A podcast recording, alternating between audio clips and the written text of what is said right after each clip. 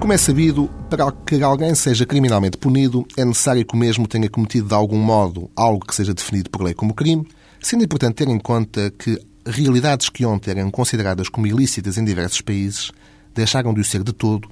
ou sofreram flutuações ao nível da gravidade com que são encaradas, o que faz com que o ilícito em causa seja punido com maior ou menor severidade. Exemplo disto mesmo é o adultério.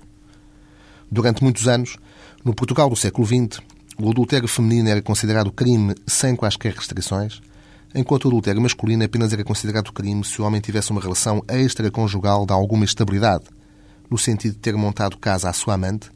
razão pela qual se dizia que só com uma mulher tiúda e mantiúda é que um homem poderia ser condenado em tribunal por adultério. Hoje, já há muito que as relações extraconjugais deixaram de ser punidas como crime, entendendo-se aqui, como em âmbitos similares, que há domínios da vida dos cidadãos em que o Estado não deve fazer uso do seu poder, punindo criminalmente condutas cuja conotação negativa se reporta tão só à redoma moral. Na verdade, é comumente assente que o direito penal apenas deve intervir como última rácio, ou seja, Apenas devem ser punidas como crime aquelas condutas que colocam em causa os fundamentos básicos de uma comunidade, os valores em que se estrutura a sociedade,